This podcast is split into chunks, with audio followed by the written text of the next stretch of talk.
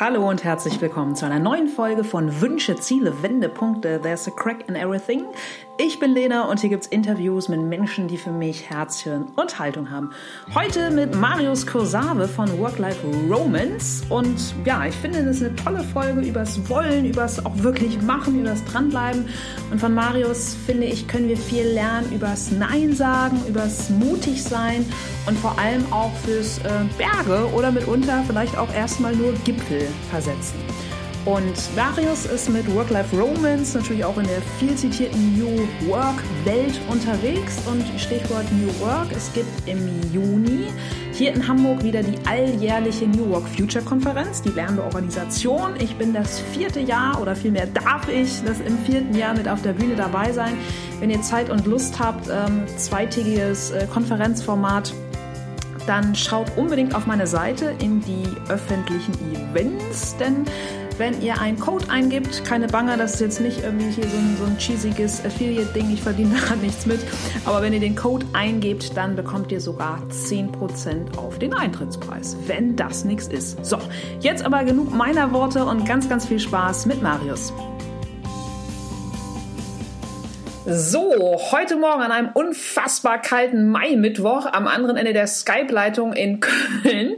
Marius Kosave, der ist Mitbegründer von Work-Life Romance und zeigt seinen Klienten, wie sie die Vorteile der neuen Lebens- und Arbeitswelten zu ihrem eigenen Glück nutzen können. Er ist außerdem Autor von Design Your Life, dem Journal of Happiness und seinem brandneuen Werk, das am 15.05. Äh, im wunderbaren Campus Verlag erscheint, nämlich Berge versetzen für Anfänger, mach doch endlich, was du willst. Moin, Marius.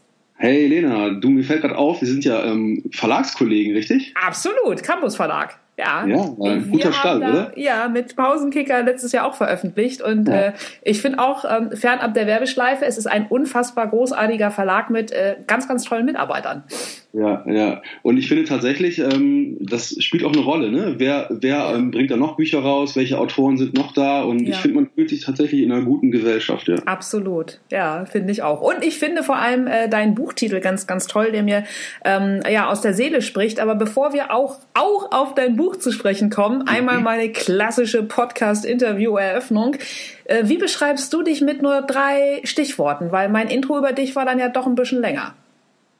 Ja, ähm, drei Stichworte sind natürlich äh, kurz, aber das, äh, darüber klagen ja, glaube ich, die meisten Gäste von dir. ähm, aber ich nehme das gerne an. Also ich glaube, der erste Begriff ist neugierig. Also ähm, ich war schon immer jemand, der ja, der so rausfinden will, wie Dinge funktionieren, warum die so sind, ne? der mhm. irgendwelche, früher als Kind irgendwelche Geräte aufgeschraubt hat oder unter Steine guckt, was da drunter ist.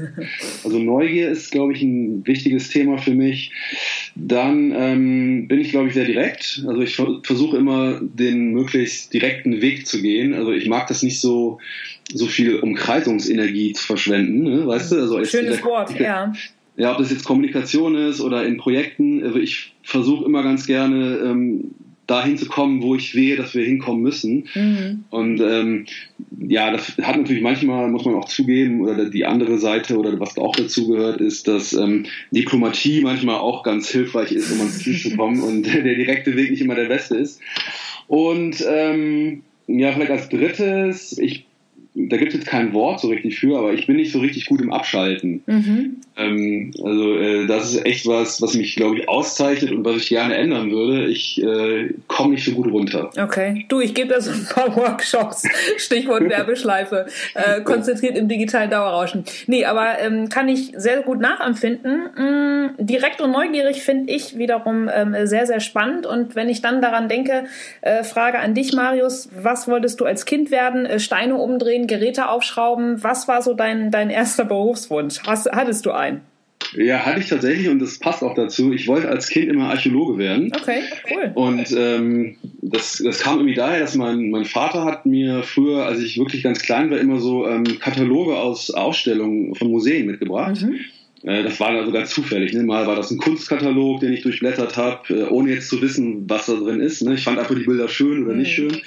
Und manchmal waren das aber auch so geschichtliche Themen. Und ähm, irgendwie hat das bei mir ähm, Feuer gefangen. Ich habe auch noch ganz viele Bücher gelesen dazu, so als Kind, irgendwie so über die Entdeckung von Troja und so. Also irgendwie fand ich das cool und hat vielleicht auch damit zu tun, dass damals die Indiana Jones Filme auch ziemlich bekannt waren. Ne?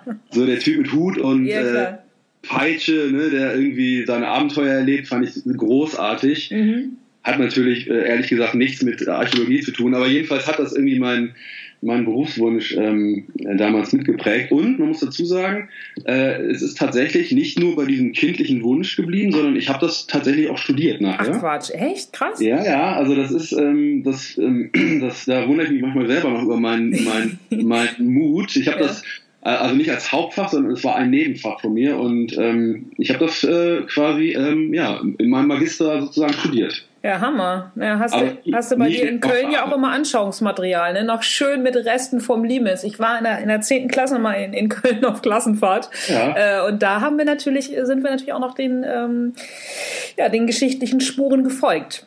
Ja, das kann man in Köln auf jeden Fall. Die sind an allen Ecken und Enden zu Absolut. sehen. Absolut. Ne? Ich bin auch ja. ein großer Kölner Dom-Fan. Nur mal so als, als Randnotiz. Ja, und äh, ich sagte, ich kenne den ja von Kindesbeinen an und ja. ich muss aber auch sagen, immer wieder, wenn ich den sehe, ich meine, man läuft ja jetzt irgendwie, auch wenn man in Köln wohnt und arbeitet, nicht irgendwie jeden Tag daran vorbei, aber ja. wenn ich den sehe, finde ich das auch immer wieder total beeindruckend und ich bin, bin jetzt der katholischen Kirche gar nicht verbunden irgendwie, aber einfach als Bauwerk ist ja. es einfach total beeindruckend, finde ich auch. Finde ich auch. Ja. Aber sage mal, bevor du dann ähm, Abi vermutlich gemacht hast und dein Magisterstudium mit Nebenfach mhm. Archäologie gestartet hast, mhm. was ich auch immer sehr, sehr spannend finde, ist so, hattest du auch einen Nebenjob so als Schüler? Also was sind so deine ersten Mark, die du verdient hast? Womit hast du die verdient? Ja, also das ist ganz witzig. Das ist mir tatsächlich erst vor ein paar Monaten eingefallen und aufgegangen. Ähm, ich habe ähm, als, also das muss so in der Oberstufe gewesen sein, so mhm. 10., 11. Klasse, da habe ich in dem Verlag von ähm, Vera Birkenbiel gearbeitet. Kennst Ach du Quatsch, echt? Ich bin ein riesiger Birkenbiel-Fan. Wie geil ist das denn? Ja, also es ist total, also ich habe das total vergessen und äh, das war tatsächlich so, dass ich ähm, in Bergisch Gladbach, also wo ich aufgewachsen bin, äh, da, da kommt doch auch Heidi Klum her, oder? Ja, auch Heidi Klum, genau, richtig. Äh, Heidi Klum und Marius, ja. Aber ähm, Entschuldige. Hm? Es gab hier einen Verlag, der gehörte, also entweder Vera Birkenbiel selber, also ich kriege das jetzt nicht ganz zusammen, oder jedenfalls hatte er die Lizenzen, um ihre Produkte zu verkaufen und zu vermarkten. Und ich habe damals ähm, in diesem Lager gearbeitet, also jetzt nicht spektakulär, ne? ich habe dann tatsächlich mhm. Pakete voll gemacht mit, ähm, mit Büchern von ihr, mit, äh, ich glaube, das waren damals auch so Kassettenkurse. Ja, noch. gab es noch, also, ja klar, ja, ja und äh, habe das dann voll gemacht und verkauft. Und ich weiß auch noch, dass sie damals immer in ihrem Wohnmobil, die ähm, war ja so lebenskünstlermäßig äh, unterwegs, die hat immer in einem Wohnmobil, also nicht immer, aber oft auf dem Parkplatz dann da übernachtet. Ja. Und das fand ich damals schon total äh, krass, dass die ähm, dem Ganzen ihren Namen gibt und dann aber nicht, wenn die da ist, im Hotel wohnt, ganz glamourös, mhm. sondern im, im Wohnmobil. Äh, das erinnere ich noch an die. Aber das war dann mein erstes, cool. mein erstes Geld als ähm, Schüler noch, ja. Das ist ja echt toll. Also ich bin, wie gesagt, ein großer äh, Birkenbiel-Fan. Gott hab sie selig. Stroh ja. im Kopf ist auch äh, eins der Bücher, die ich wirklich immer nur empfehlen kann. Ja. Ähm, und ich finde, sie hat ja ja, weiß ich nicht. Ich meine, heute wir beide als Coaches, ne, das ist ein super inflationärer äh, Bereich und äh, jeder, für mich, nicht jeder Dritte, vielleicht jeder Zweite äh, ist heute irgendwie Coach in dieser Blase, in der wir uns bewegen. Aber mhm. ich finde, sie war damals ja auch wirklich so eine die äh, der ersten, die die dieser Richtung einen, ähm, ja einen ganz anderen Touch gegeben hat. Ne? Also fernab von so einem klassischen 80er Jahre Business Coaching, Management Training. Ja, absolut. Also die ist ja wirklich legendär. So wenn man sich in unserer Branche so Coaching, Training, ja. Kino und Seminar und vielleicht auch so als großes Thema Lernen, ne, mhm. wenn man sich beschäftigt. Und ähm, um die kommst du halt nicht vorbei, auch ja. jetzt nach, nach so vielen Zeit, nach so vielen Jahren. Und ähm, das zeigt einfach mal, dass die einfach total genial ist. Also damals wusste ich nicht, wer das ist, ne? muss man jetzt dazu sagen. Mhm. Äh, das war jetzt kein strategischer Move von mir. Äh, ich bin da ja. zufällig gelandet und ich habe es tatsächlich auch jahrelang vergessen. Und das ist mir letztens erst wieder aufgefallen. Vielleicht, ich weiß gar nicht warum, aber ähm, ich fand es irgendwie ganz witzig, dass ich jetzt selber im Prinzip so Produkte erstelle, die ja. vielleicht in diesen Kartons drin liegen könnten, die ich damals verpackt habe. Ja. Also schließt sich dann doch irgendwie der Kreis. Ja. Total. Stichwort in der Rückschau verstehen wir immer alles. Aber ja. fernab von Vera Birkenbiel zurück zu deinem spannenden Weg, Marius. Das mhm. heißt, ähm, du hast dann nach dem Abi angefangen, klassisch Magisterstudium in Richtig, also ähm, mein, mein Wunsch damals war, ähm, Journalismus, in den mhm. Journalismus zu gehen. Und äh, damals war das ja noch so, ich weiß gar nicht, wie wir jetzt uns altersmäßig unterscheiden, Lena, aber jedenfalls ich bin bei Baujahr mir. 76, ist ein Olympiajahrgang, nur mal so nebenbei. Ah ja, okay. Ich bin 79, insofern äh, kennst du die Zeit noch. Damals war, was man irgendwie Journalist werden wollte. Wollte ich auch, ja, ja, Medien. Da gab es ja. noch nicht so fancy Studiengänge für, ne? Irgendwie. Ja. Da hat man gesagt, ähm, studier mal Germanistik oder Romanistik und dann machst du ein Volontariat, ne? Mhm. Und dann irgendwann kommst du irgendwie dahin. Ja. Und ähm, das habe ich auch gemacht. Ich habe angefangen mit Germanistik, also Literaturwissenschaft, mhm. und habe dann aber schnell gewechselt ähm, zur ähm, Linguistik und zur Kommunikationswissenschaft. Ähm, habe da ähm, das Glück gehabt, an einen Professor zu geraten. Das war der ähm, Professor Helmut Eber, der ähm, sich viel mit so Corporate äh, Communications beschäftigt mhm. hat. Ne? Also der hat sich so linguistisch Texte angeguckt wie ähm, Mission Statements, Leitbilder und so weiter und so fort. Mhm. Und ich habe dann auch dann meine Magisterarbeit in dem Bereich geschrieben. Ähm, ich glaube so zum Thema Leitbilder im Change Management. Die steht auch noch irgendwo die Arbeit, aber die, ja. da habe ich nie, nie mehr reingeguckt. Und ähm, ich bin, ähm, ja genau, bin von, von dem Studium der Germanistik, äh, das war ganz witzig, ein witziger Zufall. Ich habe dann ähm, ähm, damals so gut wie keine Praktikas gemacht. Ne? Mhm. Ne? Du erinnerst dich damals, Generation Praktikum nannte Absolut. man uns. Ne? Ja, ja. Alle waren in heller Aufregung. Wenn man nicht mindestens 100 Praktika gemacht hat, dann wird das nicht mit dem Job. Ich ja. habe nichts, nichts gemacht, überhaupt nicht viel, weil ich im Studium sehr viel äh, Musik gemacht habe und damals mit einer Band äh, mhm. meine Zeit lieber verbracht habe als im Praktikum. Und ähm, ich stand dann da mit meinem Magister und wusste eigentlich nicht genau, wie und wo es weitergeht und habe dann so auf gut Glück ein paar Bewerbungen rausgeschossen, mhm. vielleicht so fünf, sechs, sieben, acht und habe skurrilerweise eine Einladung von BMW bekommen in Berlin. Und ähm, das war damals schon ziemlich beliebt und auch heute noch. Also das gibt ja so Zahlen, ne, wie viel ja. Bewerbung du kriegst und so neben Porsche oder so sind die irgendwie immer mega, mega mhm beliebt. Naja, irgendwie habe ich es geschafft, ein, ein, Vorstellungsgespräch zu bekommen. Äh, keine Ahnung warum, ich habe keine großartige, keine gute Note oder so und auch, wie gesagt, keine tollen, beeindruckenden Praktikas gehabt. Mhm. Jedenfalls habe ich mich dann vorgestellt da und auch irgendwie witzigerweise direkt eine Zusage bekommen. Geil. Also äh, so von 0 auf 100, ne? vorher Student in Bonn, eher ja. so mittelmäßig engagiert und auf einmal stand ich da in Berlin-Spandau und äh, habe dann so damals, das war dann auch so mein zweites Handy vielleicht, also zu Hause angerufen und mhm. gesagt, ich habe das Praktikum in Berlin und dann mhm. musste alles schnell gehen, habe da gearbeitet und ähm, dann wurde es noch skurriler, weil ähm, ich mache jetzt mal ein bisschen, spule ein bisschen vor. Ja. Ich habe dann da in der Presse- und Öffentlichkeit gearbeitet und äh, gearbeitet und dann kam es irgendwie, dass der Leiter dieser Abteilung mhm ähm, nochmal irgendwie sich verändert hat. Der ist, glaube ich, nach Brüssel gegangen oder so. Und ähm, dann wurde, wie das im Unternehmen ja so ist, du kennst das, dann wurde der Weg gewählt, der so am geschmeidigsten ist. Mhm. Und das ist halt der, dass man halt gesagt hat, hey, der, der Typ da, der Praktikant, der hat das doch jetzt eh ein halbes Jahr gemacht. Wollen wir dem nicht mal diese Abteilung anbieten? Wow. Und äh, aber das waren jetzt, das waren vielleicht äh, vier Leute oder so, vielleicht nicht groß, ne? aber jedenfalls ähm, war das irgendwie Wahnsinn, ne? Ja. Und ähm, eine, kann man sagen, echt einmalige Karrierechance, die ich aber ähm, quasi hab sausen lassen, ähm, wow. weil ich damals gesagt habe, also ich habe da hin und her überlegt und habe gesagt, nee, ähm, ich wollte wieder zurück ins Rheinland. Also mir hat meine Familie gefehlt. Ich hatte damals eine, ähm, eine ganz frische Beziehung. Oh. Heute, also Frau seit zehn, zehn Jahren. Glückwunsch. Und ähm, ich habe das dann abgesagt. Und ich weiß noch, ähm, wie ich eines, also nach der Absage bin ich irgendwie mal aus der Mittagspause zurückgekommen, aus der. Kantine und bin dann in mein Büro zurückgefahren, in den Aufzug gestiegen. Mhm. Und dann stieg ähm, in einem Stockwerk der, ähm, der Oberchef sozusagen ja, ja. Von, von dem Standort, stieg dann ein und ähm, so ein, so ein waschechter Bayer, total beeindruckender, einschüchternder Typ, ne? Der mhm. hat äh, ja total autoritär und ähm, aber auch aber auch beeindruckend, wie gesagt. Und er guckte mich so an und dann äh, erkannte mich äh, scheinbar und äh, sprach mich an und sagte, ach ja, Sie sind ja derjenige, aber jetzt im Dialekt, den kann ich ja. nicht nach. Sie sind ja derjenige, der, äh, der den Posten nicht haben wollte. Wie kann denn das sein? Dann habe ich ihm stammelte ich irgendwas von ja, Familie und ähm, lieber zurück, da wo ich geboren bin und so. Ja.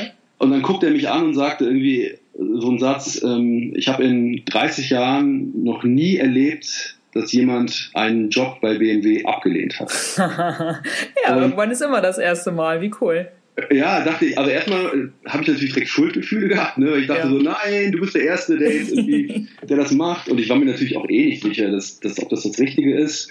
Und ähm, aber es war das erste Mal, dass ich so aktiv Nein gesagt habe mhm. zu etwas, was so vermeintlich eine gute Karriere ist, aber was mhm. schlecht für mich als Mensch gewesen wäre, weil ich mhm. tatsächlich äh, einfach ganz, ganz klar gemerkt habe, dass diese Stadt zu diesem Zeitpunkt nicht das Richtige für mich ist. Ja. Naja, dann ähm, long story short, ich bin zurückgekommen ins Rheinland, habe mich ähm, bei ein paar Beratungen beworben, habe eine Stelle bekommen in Düsseldorf in der Unternehmensberatung, habe da gearbeitet, war auch eine super spannende Zeit mit mhm. all ihren Vor- und Nachteilen, was so Beratung angeht, habe total tolle Projekte machen dürfen, mhm. habe tolle Menschen kennengelernt, wurde da auch extrem gefördert und war dann nach vier Jahren aber auch da an so einem Punkt, wo es dann hieß, ich habe da als Trainee angefangen, das kennst du ja wahrscheinlich, in Beratung ist immer dieses Up or Out, ne? Das heißt, mhm. ich war irgendwie Trainee, ich war Junior, ich war Consultant und dann stand so die Beförderung zum Senior an. Mhm. Und da habe ich das zweite Mal Nein gesagt und ähm, habe gesagt, nee, das war jetzt eine coole Zeit und das war auch alles spannend, aber das ist nicht das Richtige für mich. Und mhm. Habe dann im Prinzip angefangen, selbstständig zu arbeiten und habe es auch mehr oder weniger nie mehr richtig aufgehört und ähm, bin seitdem in unterschiedlichen Geschäfts Geschäftsformen, also angefangen als so klassischer Freiberufler ne, mhm. und dann über ähm, Firma ne, Work-Life Romance, wo wir noch sprechen, mhm. die heute dann eine GmbH geworden ist, aber im Prinzip cool. war das so der Start für mich in die in die Selbstständigkeit und das war auch der absolut richtige Schritt und äh, habe ich auch nie bereut. Ja, toll. Ja. Faszinierend.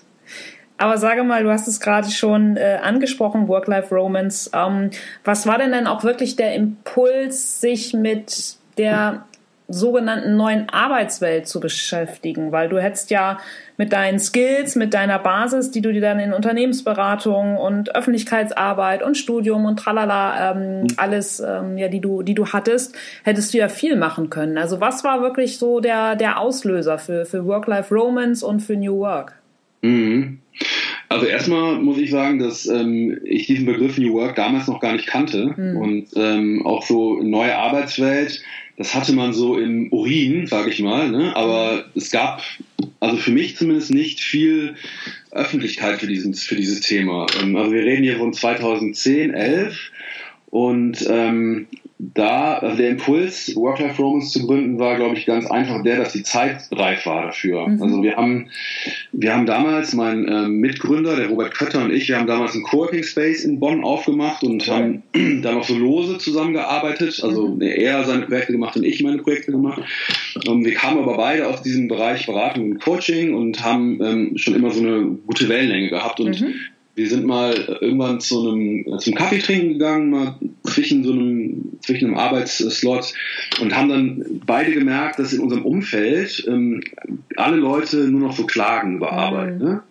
Ähm, das war so ungefähr die Zeit, da waren alle so schon seit fünf, sechs Jahren im Job und haben so das gemacht, was man eine Karriere nennt. Also mhm. alle hatten was erreicht, aber keiner war glücklich. Mhm. Und ähm, wir haben gesagt, wir uns nervt das total, dass die alle in ihrem goldenen Käfig sitzen und meckern. Wir müssen mhm. denen mal so einen, einen, Raum geben, damit aus dieser Klage was Konstruktives wird, ne? mhm. ne? was, was Veränderndes. Und haben dann erstmal nur gesagt, lass uns doch mal zusammen so ein Workshop-Format erfinden, ne? wo man das machen kann. Und ähm, haben dann aber auch ähm, relativ schnell gemerkt, dass wir, ähm, wenn wir das machen wollen, dass wir das ganze, ähm, sage ich mal, als Coaching-Erlebnis auch neu gestalten müssen, ja. weil damals war das so, ähm, dass ähm, ein bisschen über den Kamm geschert, aber ich glaube, man kann das schon verallgemeinern. Damals war es ein bisschen so, dass die Coaching-Welt so versucht hat, die Business-Welt zu imitieren. Mhm. Ne, das heißt so Frauen in Hosenanzügen, Männer in Business-Outfits, so im äh, Seminarhotel, mhm. Teppichboden und so. Ne? Und äh, so, also jetzt mal ein bisschen plakativ gesagt. Und ähm, wir haben eigentlich gesagt, dass, dass das genau das äh, Problem ist. Ne? Also wir mhm. dürfen nicht die Strukturen und die Regeln kopieren im, im Coaching, die die Leute halt ähm, so abstoßen mhm. und die mhm. teilweise ja, krank machen. Ne? Das ist vielleicht ein großes Wort, aber kann man glaube ich sagen. Und wir haben gesagt, wir wollen es anders machen. 2010, 11, da haben wir schon gemerkt, es ändert sich so ein bisschen was. Die Leute wollen mehr tun, die wollen mit den Händen machen, ne? die wollen jetzt auch im Coaching nicht ellenlange Checklisten und Fragebögen ausfüllen, die wollen gestalten, ne? so raus aus dem Kopf rein in die Hände, war so mhm. unser Motto.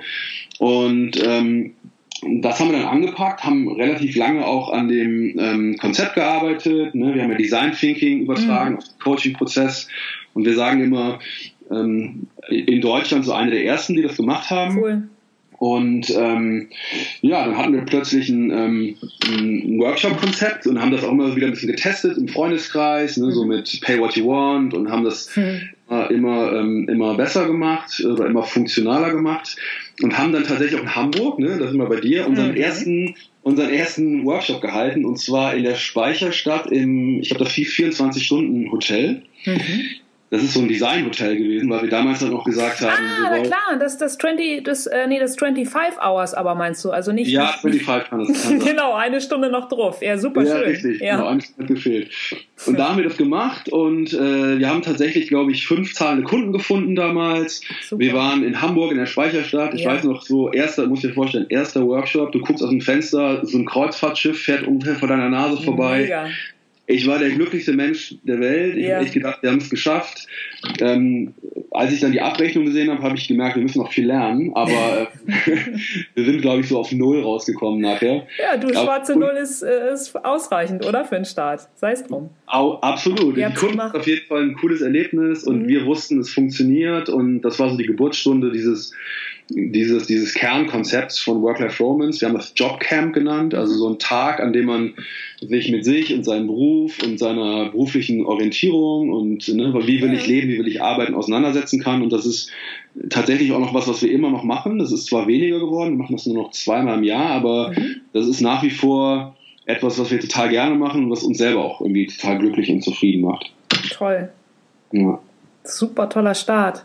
Wahnsinn. Aber sag mal, ich finde euren Namen Work-Life Romance einfach auch super genial und ähm, drückt für mich mit diesen drei Worten auch ähm, ganz, ganz viel aus. Also du mhm. kennst ja mein Credo, Arbeitszeit ist Lebenszeit und ja. ich finde Work-Life Romance äh, lehnt sich da oder die lehnen sich äh, aneinander ganz wunderbar an. Was ja. ist denn so für dich ganz persönlich deine Work-Life Romance? Und mhm. vor allem äh, Frage hinzu, Stichwort zu Beginn, äh, Probleme mit dem Abschalten. Schaffst du es, deine Work-Life-Romance äh, zu leben? Ja, ja. Also Work-Life Romance, vielleicht nur so als Erklärung vorab, mhm. haben wir gesagt, ähm, wir wollten so einen Gegenentwurf zu dem damals total dominanten und ja heute auch immer noch ähm, beliebten Begriff der Work-Life-Balance. Ne? Wir, furchtbar. Wir einfach erlebt haben, es kann nicht sein, dass man so Gutes oder Schlechtes mit Gutem bekämpft ja. oder Gift und Gegengift. So jetzt mal vereinfacht gesagt, Leute, die sich im Job total auspowern ja. und nur noch gestresst durch die Gegend laufen, die dann sagen, boah, ich muss jetzt heute Abend noch eine Stunde länger Yoga machen. Ja, das kannst das kann es halt nicht sein. Und weil wir einfach gemerkt haben, Arbeit und Leben bekämpfen sich nicht, sondern sie sind, gehören zusammen. Ne? Wie Absolut. du gerade so schön gesagt hast, es ist einfach ein Teil unseres Lebens. Wir, wir legen ja auch jetzt nicht, wenn wir zur Arbeit gehen, unser, unsere Persönlichkeit wie so ein Mantel ab und genau. hängen den auf und ziehen ihn wieder an, wenn wir rausgehen, sondern wir sind ja eigentlich immer auch wir. Ja. Und ähm, also für mich ist Work-Life-Romance, also für mich persönlich bedeutet das einfach so die Freiheit zu haben, den Freiraum auch zu haben, mich immer ausprobieren zu können. Mhm nicht festgelegt zu sein auf, auf so eine Tätigkeit oder einen Job und ja, dass ich meinen, meinen Leidenschaften nachgehen kann, dass ich meinen Talenten Raum geben kann und ähm, ja, so nach meinen eigenen Regeln, nach meinen eigenen Rhythmen zu arbeiten. Ja.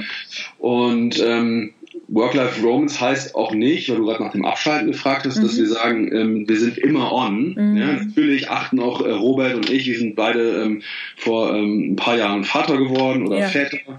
Und äh, natürlich müssen wir auch darauf achten, dass wir ähm, das Handy nicht immer anhaben, dass wir nicht immer E-Mails checken. Es mhm. geht natürlich auch um das Thema Abgrenzung. Ja.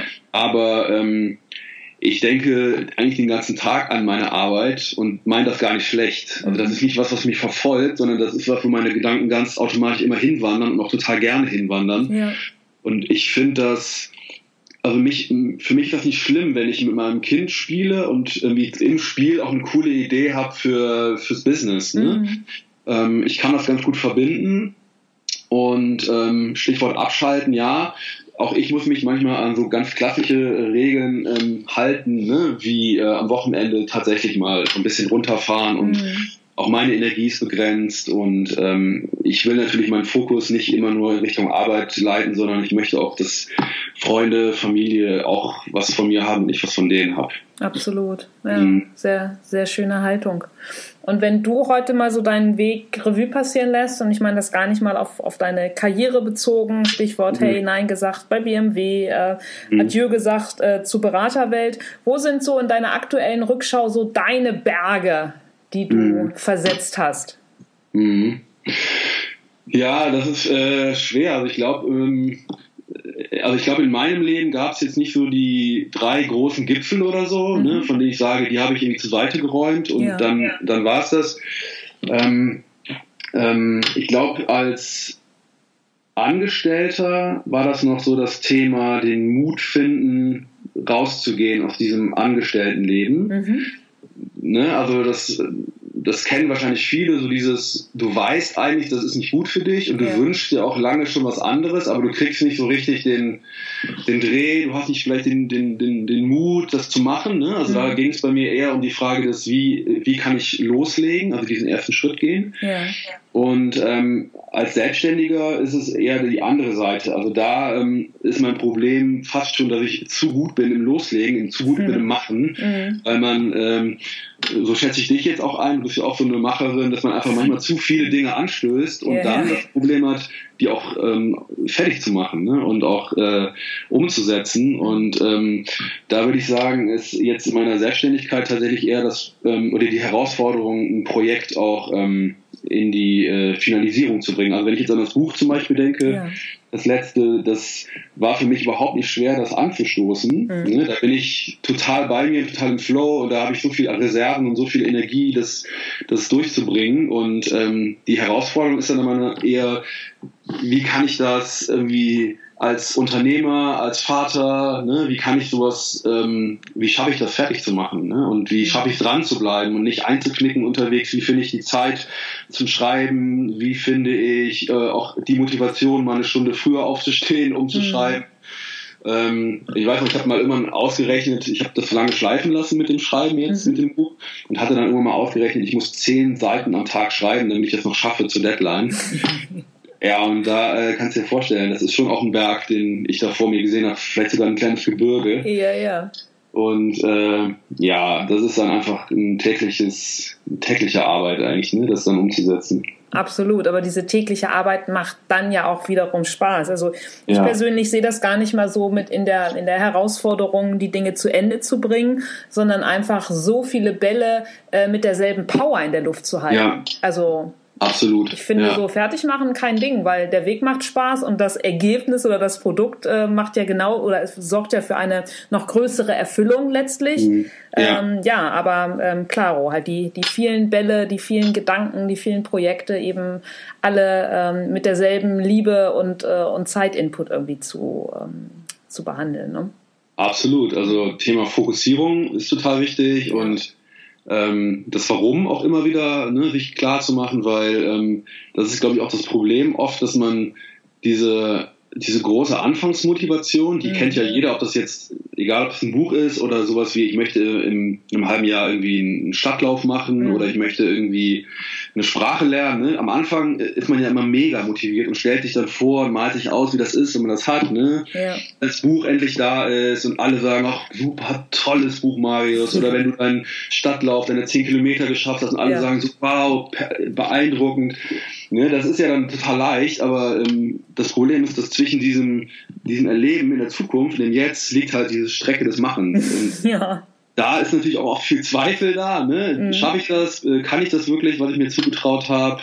Dann ist das Thema ähm, Zeitmanagement ja auch. Ne? Ja. Du hast ja auch andere Dinge, die dich fordern. Ne? Vielleicht ist da eine, ein Partner oder ein Kind, die wollen auch Zeit von dir haben. Ne? Also das, das finde ich auch total schwer, was du sagst, so diese Bälle alle oben zu halten und ähm, ja, zu gucken, welcher, wann ist ein Ball zu viel ne? und mhm. wann ähm, muss ich vielleicht mal einen auf dem Spiel rausnehmen. Ja, oder wann ist es auch mal okay, Stichwort Jonglieren, äh, mal einen fallen zu lassen, weil Jonglieren ja. ist so oder so geil und eine Leistung und meine Güte, wenn zwischendurch mal ein Ball runterfällt und du musst dich mal äh, kurz bücken, also ja. du bist ja trotzdem noch im Spiel und es ist trotzdem noch toll, was du tust. Also ich glaube, Absolut, ja. da muss man oder kann ein jeder, äh, ein jeder ähm, sich dann auch immer mal wieder zurechtrütteln und denken so, hey, das ist eh schon mega, was, äh, was wir hier irgendwie alle machen. Ne?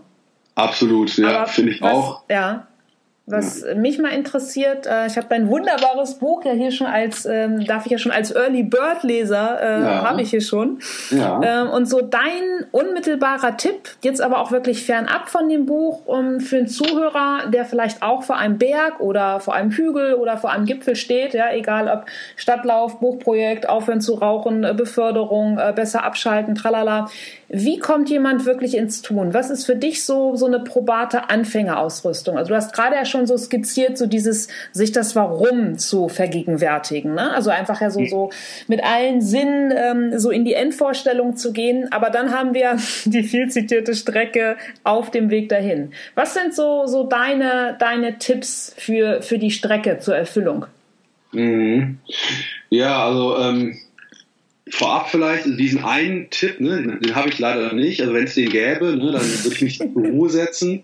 ja. ist, ich beschreibe das ja in dem Buch so dieses, diese, diese Strecke von ähm, ich habe so ein Ziel oder einen Traum oder einen Wunsch, ne, mhm. den habe ich erstmal im Kopf oder der ist in meinem Herzen und dann das Ende der Strecke ist so, dass ich habe das erreicht oder umgesetzt. Mhm. Da braucht man, also da braucht man halt so drei Phasen. Ne? Die erste Phase ist, du musst es wirklich wollen. Ja. Die zweite ist, ne, wollen reicht nicht, du musst es auch machen. Und die mhm. dritte auch machen reicht nicht, du musst es halt dranbleiben und erreichen. Und ja. auf, dieser, auf dieser Strecke sehe ich zwei große Hürden. Und das mhm. ist einmal die, die Hürde vom Wollen ins Tun zu kommen. Also du musst einfach loslegen, du musst beginnen. Und die mhm. zweite Hürde ist die, nur weil du mal begonnen hast, ins Fitnessstudio zu gehen, heißt noch lange nicht, dass du dann irgendwie den Triathlon läufst. Ne? Das heißt, du musst halt auch dranbleiben. Ne? Und dranbleiben ja. ist halt total unspektakulär. Ne? Also ähm, dranbleiben bedeutet sowas wie auch bei Regen rausgehen zu laufen, ne? oder wenn du die Sprachen, Sprachen lernst, eine neue, auch wenn du halt einen harten Tag im Job hattest, abends noch mal ein paar Vokabeln zu lernen. Mhm. Und das ist einfach was, was einfach nicht so schillernd ist und was auch nicht so Spaß macht. Ne? Nee. Und, und ähm, ich glaube, es ist immer die Frage, an welchem Punkt bin ich gerade? Bin ich jetzt, habe ich eher ein Problem damit, nicht ins Tun zu kommen, also diese erste Barriere, oder bin mhm. ich jemand, der es einfach nicht schafft, ähm, dran zu bleiben. Und ähm, ich kann dir einfach mal so ein paar Sachen sagen, die ich selber spannend finde, die ich selber auch irgendwie gelernt habe ähm, ja. in, dem, in der Recherche und der, ähm, den Interviews fürs Buch. Ähm, das ist einmal das Thema, ähm, dass die meisten Leute auch sich nicht klar machen, dass man so eine Veränderung auch wirklich planen muss. Mhm. Ähm, ich glaube, die meisten Leute planen ihren Urlaub besser als ihr eigenes Leben. Schön gesagt, ist so, ja. Wirklich klar geworden. Also wenn du dein, wenn du dann, wenn du dich beruflich von mir jetzt verändern willst, ne, dann sind die meisten Leute, die haben dann im Kopf so eine Aussage wie, ich möchte jetzt glücklicher im Beruf werden. Mm. Das wäre genauso, wie wenn du sagen möchtest, ich möchte Urlaub machen. Ja. Ne? Aber dann tut sich noch nichts. Du weißt nicht, wann du den Urlaub machst, du weißt mhm. nicht, in welchem Land, du weißt nicht, mit wem und wie du da hinkommst. Ne? Das heißt, du musst ja eigentlich, wenn du, wenn du eine Urlaubsreise planst, musst du ja einen richtigen Plan zurechtlegen. Du musst Absolut. wissen, ähm, in welches Land fahre ich, zu welcher Zeit, wie komme ich da hin, im mhm. Zug, im Auto, wann fährt mein Zug los, was muss ich tun, um den zu erreichen. Ne? Mhm. Das alles musst du ja planen. Und das Gleiche gilt natürlich auch für Dinge, die wir uns im, im, im echten Leben vornehmen. Ne? Ja. Und äh, Planung ist eine ganz, eine ganz wichtige Sache, sagt übrigens auch die, die Wissenschaft. Also wenn du dir, ähm, wenn du dich mit Gesundheitspsychologen unterhältst und also Leute, die zum Beispiel äh, Menschen begleiten, die Diabetes haben oder ähm, chronische ähm, Schmerzen, ne? also die mhm. ihr Leben unbedingt verändern müssen, die Lebensveränderungen ähm, machen müssen, äh, da sagen die dir Leute, Planung ist das A und O. Ne? Ja. Ne? Wirklich tatsächlich dich auf alles vorbereiten, genau wissen, was kommt wann und nicht eben einfach nur zu sagen, ich muss was ändern und dann ja. darauf hoffen, dass es einfach passiert. Genau. Glaube hilft da halt. Der versetzt dann halt in dem Sinne nicht Berge. Ne? Oder ich mache das nee. immer so mit raus aus rostigen Routinen, mit eben den, den smarten Zielen. Also genau, was du gerade gesagt hast. Ne? Spezi hm. spezifisch, spezifisch, messbar, attraktiv und so weiter. Ja, aber das ist, ist auf jeden Fall äh, ein super Tipp. Und was ist noch etwas, was du einfach auch in deiner Recherche und in den Gesprächen herausgefunden hast oder auch indem du dich ja auch wirklich mit ganz konkret mit Studien äh, befasst hast? Also es hat ja auch alles im wahrsten Sinne des Wortes äh, Hand und Fuß. Ja, ja. Also ganz viele Sachen, die ich spannend finde, die jetzt aus der aus der Forschung kommen, mhm. äh, wüsste ich gar nicht, was ich aufzählen soll. Was mir ähm, auf jeden Fall am eindrücklichsten in Erinnerung geblieben ist, sind diese Interviews. Ich habe ja acht Interviews geführt ja. und ganz unterschiedlichen Leuten, Spitzenpolitiker, Topathleten, einer ähm, ehemaliger GSG 9 Beamter, ähm, ganz viele, ganz viele spannende Leute, Triathleten, Skispringer. Und äh, eine Sache, ähm, die, die finde ich ganz spannend. Und zwar, was ich bei unseren Teilnehmern auch in, im Coaching immer wieder merke, ist, dass ganz viele Leute vor vor diesem Veränderungsberg stehen und einfach so richtig Angst haben, den mhm. anzugehen. Ne? Das mhm. ist ja auch ist ja auch total nachvollziehbar. Ne? Wenn ich jetzt ja wenn ich jetzt in eine andere Stadt ziehen möchte, wenn ich vielleicht aus einer Beziehung rausgehen möchte, die mir nicht gut tut, wenn ich vielleicht ein besonderes Leben führen möchte, dann ist das einfach, müssen wir einfach auch klar sagen, ist es einfach auch eine riesen Herausforderung. Ne? Und äh, da äh, gaukelt uns Instagram manchmal vielleicht ein bisschen was vor. Ne? Das ist nicht so mhm. leicht und äh, das ist auch nicht so, das ist auch nicht so nah für die meisten Menschen. Und und ich habe ähm, in der Recherche mit einem ähm, mit einem Bergsteiger gesprochen, dem Kari Kopler. Das ist ein ähm, Expeditionsbergsteiger aus der Schweiz. Der war schon irgendwie sieben, acht Mal auf Mount Everest. Wow. Und der, der bringt äh, Leute auf den Everest rauf. Mhm. Und äh, der ist deshalb so spannend für mich gewesen, weil das jetzt kein, nicht so ein Reinhard Messner ist, der das jetzt selber gemacht hat, mhm. weil das sind halt so Extremtalente. Ich finde, daran kann man sich jetzt nicht so richtig orientieren, also ich mhm. mich nicht. Ich möchte von Leuten lernen, die anderen helfen, da hochzukommen, die vielleicht nicht die Superalpinisten sind. Ja. Und der erzählte mir, dass er, wenn er, ähm, wenn der mit seiner Gruppe ins Himalaya kommt, dann ähm, fangen die immer in der Basisstation, des Basislagers, kennst du wahrscheinlich auch aus Erzählungen, mhm. ne, am Everest. Und dann musst du mit dem Helikopter hinfliegen. Und dann fliegen die durch den Himalaya und durch die Täler und an den Bergen vorbei. Und irgendwann kommt man um so eine Kurve geflogen, sagte er mir, und dann siehst du den Everest zum ersten Mal so komplett vor dir, ne, vom Helikopter aus. Ja. Und äh, der Kari Kuppler sagte mir, das ist so der Moment, wenn du den zum ersten Mal siehst, diesen Mount Everest, mhm. dass da selbst so die erfahrensten Bergsteiger so richtig die Hosen voll haben. Ne? Und so, so richtig sagen so, oh Mann, habe ich mir zu viel zugemutet, pack ich das wirklich, dieses Monster, ne, kriege ich das gepackt. Ja. Und er sagte immer, ähm, er sagte zu mir, seine Aufgabe ist es, den Leuten diese Angst zu nehmen vor diesem Berg. Und mhm. ähm, ich habe dann gefragt, wie er das macht. Und er sagte, er erzählt ihnen immer eine Geschichte. Und mhm. ähm, er sagt, stell dir vor, du hast hier so eine riesen leckere Sahnetorte vor dir, so eine Schwarzwälder Kirschtorte. Mhm. Und wenn du die verspeisen willst, kannst du das nicht als Ganzes. Ne? Wenn du die versuchen würdest, als Ganzes zu mampfen, würdest du irgendwann ersticken oder irgendwie vom Stuhl fallen, dich übergeben, ich weiß es nicht. Mhm.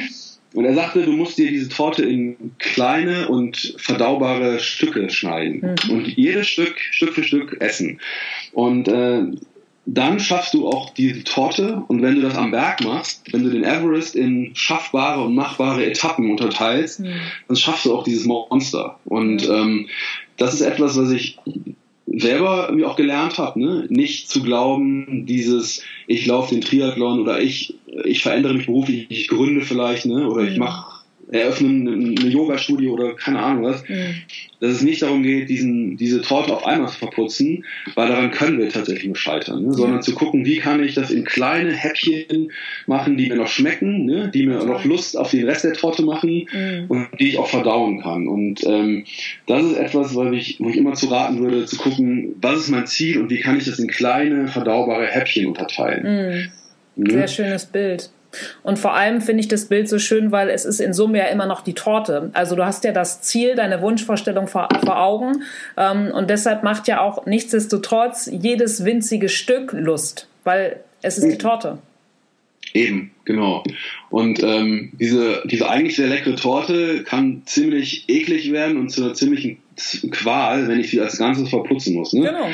Und äh, ich glaube, das Thema Genuss, jetzt um in diesem Bild zu bleiben, ist ja auch im Machen total wichtig. Ne? Ob es jetzt die Firmengründung ist oder Leidenschaft, klar. Ja, du musst, es soll ja auch Spaß machen. Ich will ja auch Genuss dabei haben. Ich will mich ja nicht irgendwie durchkämpfen und am Ende sagen, ich habe irgendwie einen Foodtruck eröffnet, aber ich bin selig und körperlich am Ende. Ja? darum darum kann es ja nicht gehen. Es geht ja auch Nein. tatsächlich darum, mit Spaß und, und, und, Leidenschaft und Genuss, wie du sagst, bei der Sache zu sein. Ja, total. Er ist ein, ein super schönes Bild. Und sage mal, du hast dir jetzt schon das, das dritte Buch sozusagen ähm, verwirklicht. Wofür ja. bist du ganz persönlich in deinem Leben am meisten dankbar? Ja, das ist, äh, also wenn man Familie hat, dann ist das eine einfache Frage, weil mhm. es ist mhm. tatsächlich, also klingt abgedroschen, aber am dankbarsten bin ich natürlich für meinen Sohn, für meine Familie, dass wir gesund sind. Mhm. Und ähm, wenn ich jetzt ein bisschen, wie soll ich sagen, äh, kokett sein darf. Ich, ich, ich bitte dich darum, ja ich bin auch mir selber dankbar, dass ich ähm, an verschiedenen, in verschiedenen Momenten meines Lebens irgendwie vielleicht mehr Mut als Verstand hatte, eine Entscheidung zu fällen. Cool. Zum Beispiel die, die eben genannten, ne? zweimal Nein zu sagen und dann an einen Punkt zu kommen, der, der gut für einen ist. Ja. Das, ähm, wenn man sowas sagen kann, finde ich irgendwie schon ganz cool von mir und ähm, ich hoffe, dass ich das auch weiterhin so machen kann. Super. Absolut. Mhm. Also ich glaube, es ist auch wichtig, dass äh, viel mehr Menschen von sich selbst sagen, äh, dass das cool war. Also warum, äh, warum mhm. da irgendwie eine falsche Scham an den Tag legen? Klar war das cool. Bums. ja. ja, toll. Und sage mal, ähm, du hast ja nun, wie gesagt, schon viel, viel verwirklicht, auch allein mit Work-Life-Romance. Gibt es denn etwas, wo du auch sagen würdest, so, hey, ganz egal, ob Zeit oder ob, ob Talente oder auch ob, ob die notwendigen finanziellen Mittel, mal so ganz, ganz groß gesponnen, gibt es was, wo du mhm. sagst, boah, das möchte ich unbedingt nochmal lernen oder ausprobieren oder machen?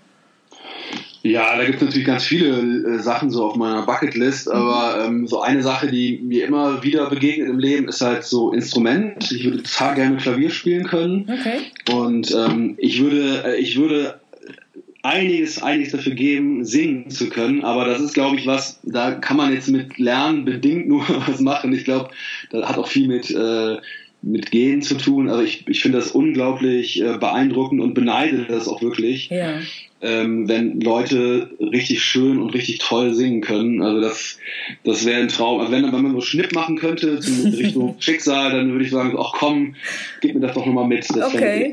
Aber Marius, wenn Schnipp wäre, dann wäre es gleich die komplette Schwarzwälder Torte und dann würdest du gar keinen Ton mehr rauskriegen.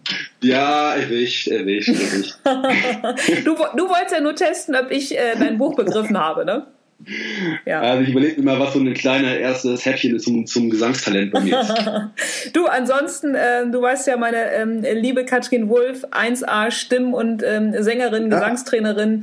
Ähm, ja. ja, und vor allem, du hast in deinem Buch ja auch eine hoch, nicht eine hochbetagte Dame, aber eine Ü60-Dame, die ja, ja noch Klavier gelernt hat. Richtig, ja, richtig. Die hat tatsächlich mit knapp 70 Jahren ihren Lebenstraum erfüllt und Toll. hat gesagt, ich gehe zum Klavier, zur Klavierlehrerin und lerne das jetzt. Und ähm, ich finde das tatsächlich, also wenn man so, das gilt ja für dich auch, ne, den Job, den wir machen, ja. da begegnet man ja auch immer wieder Menschen, ähm, wenn man die getroffen hat, dann kann man danach nicht mehr sagen, ähm, es gibt irgendwelche Ausreden oder es gibt irgendwelche Gründe, etwas nicht zu tun. Ja. Und dafür bin ich auch echt dankbar, weil ähm, ich glaube, je, also du könntest mir noch so viele Gründe nennen, mhm. warum es nicht funktioniert. Ich und du auch, wir mhm. könnten den, diesen, dieser Person irgendjemanden nennen oder zeigen, der es trotzdem gemacht hat.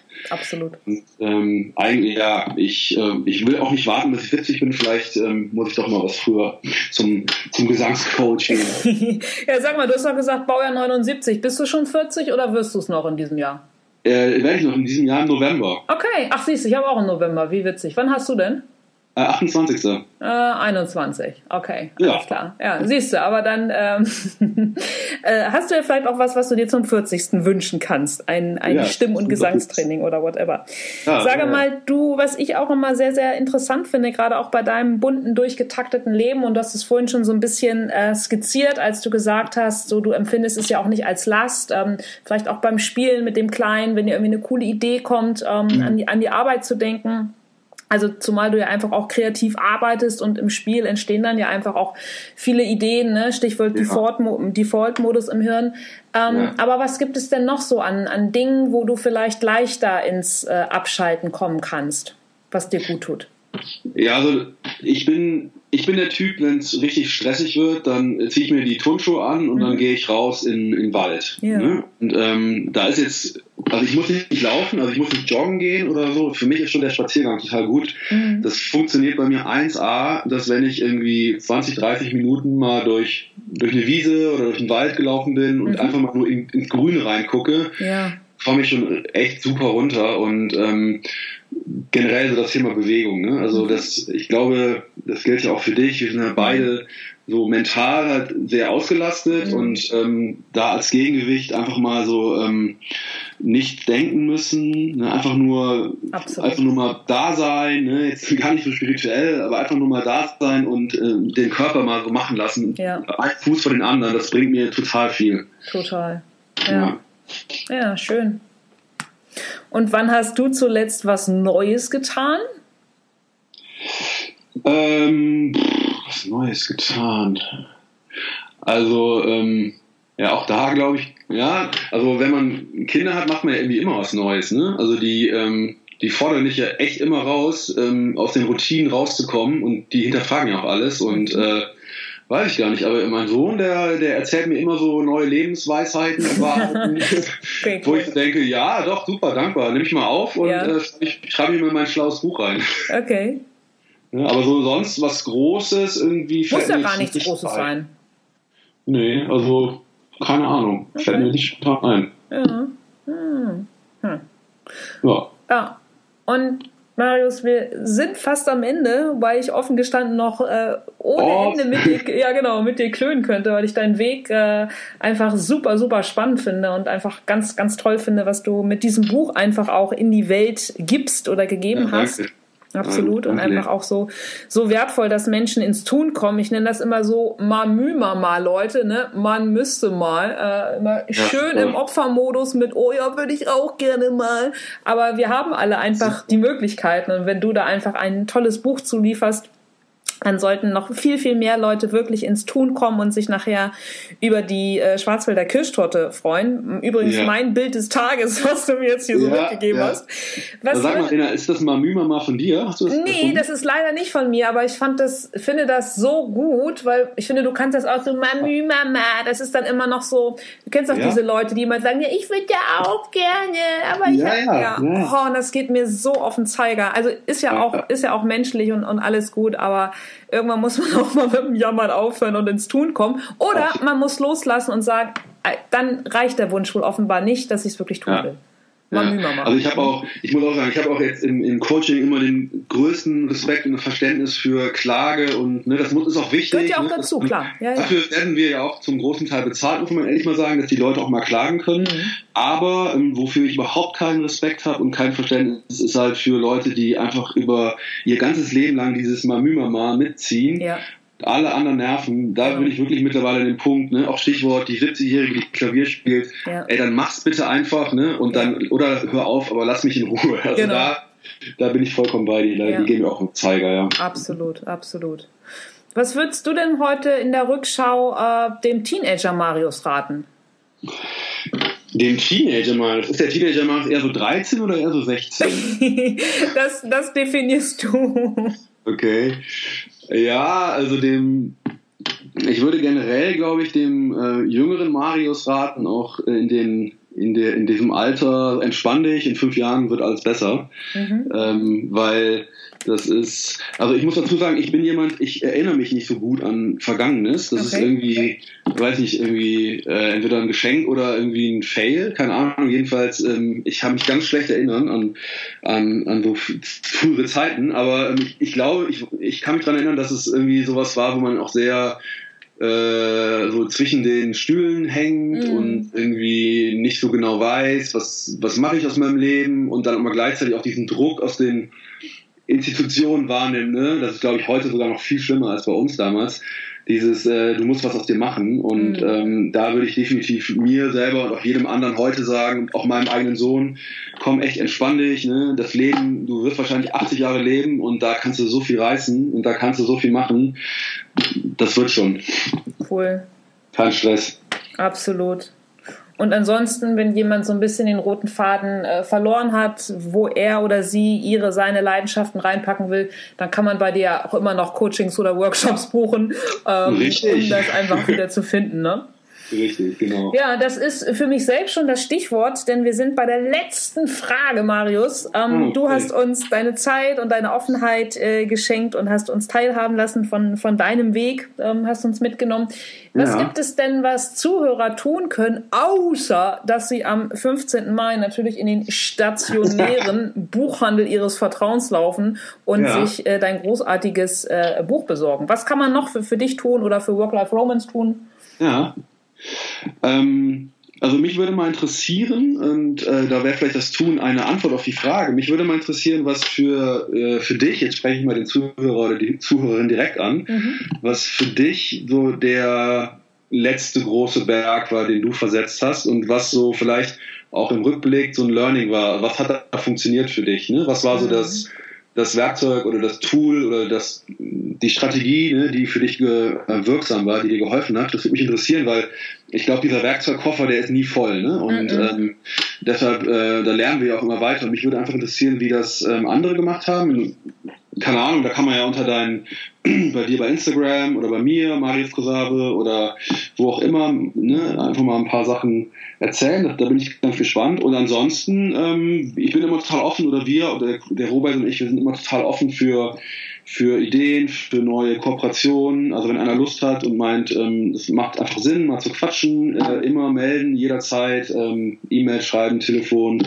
Ähm, ich habe echt die Erfahrung gemacht in den ja jetzt fast neun Jahren, dass ähm, ja den größten Erfolg hast du, glaube ich, tatsächlich auch als Unternehmer, wenn du dich einfach öffnest und Absolut. für neue Ideen da bist, mit dich vernetzt mit anderen Leuten ja. und ähm, nie in so einen Modus kommst von äh, ich weiß jetzt alles, ich kann jetzt alles ja. und so weiter. Das ist, glaube ich, so der das der größte Killer, den du den du dir selber antun kannst. Alte Insofern äh, offen ja. für alle Leute, die Bock haben, mit uns, mit mir zu quatschen. Ach toll. Ja, und vor allem äh, kann ich nur unterstreichen, was du gesagt hast.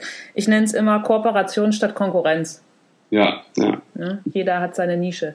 Das ist äh, ja ein, ein, ein ganz toller Appell. Ich packe auf jeden Fall deine Infoadresse in die Shownotes und natürlich mhm. auch alle anderen Quellen, äh, wie man dich erreichen kann, wo man deine Bücher finden kann und sage einfach nur herzlichen Dank für deine Zeit und wünsche noch einen ganz tollen Tag in Köln. Vielen Dank, Lena. Vielen Dank, dass ich dabei sein durfte, dass ich Gast sein darf. Ich kenne das ja nur als Hörer und das jetzt selber mitzumachen, fand ich super cool. Danke. Ja, es war mir eine Freude, dass du mein Gast warst. Alles Liebe, Marius. Tschüss. Ja, tschüss. Ciao.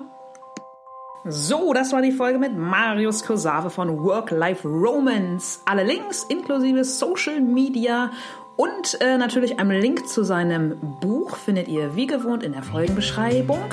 Und ja, scheut euch auch nicht, Marius zu schreiben. Er freut sich auf jeden Fall über Post. Und ähm, ja, worüber ich mich freue, sind Bewertungen und Abonnements für meinen Podcast. Also wenn ihr Lust habt, euch noch diese halbe Minute zu nehmen, dann macht das gerne, denn es geht ja weiter. Menschen mit Herz, Hirn und Haltung. Ich sage danke für eure Zeit, fürs Zuhören und freue mich aufs nächste Mal. Tschüss!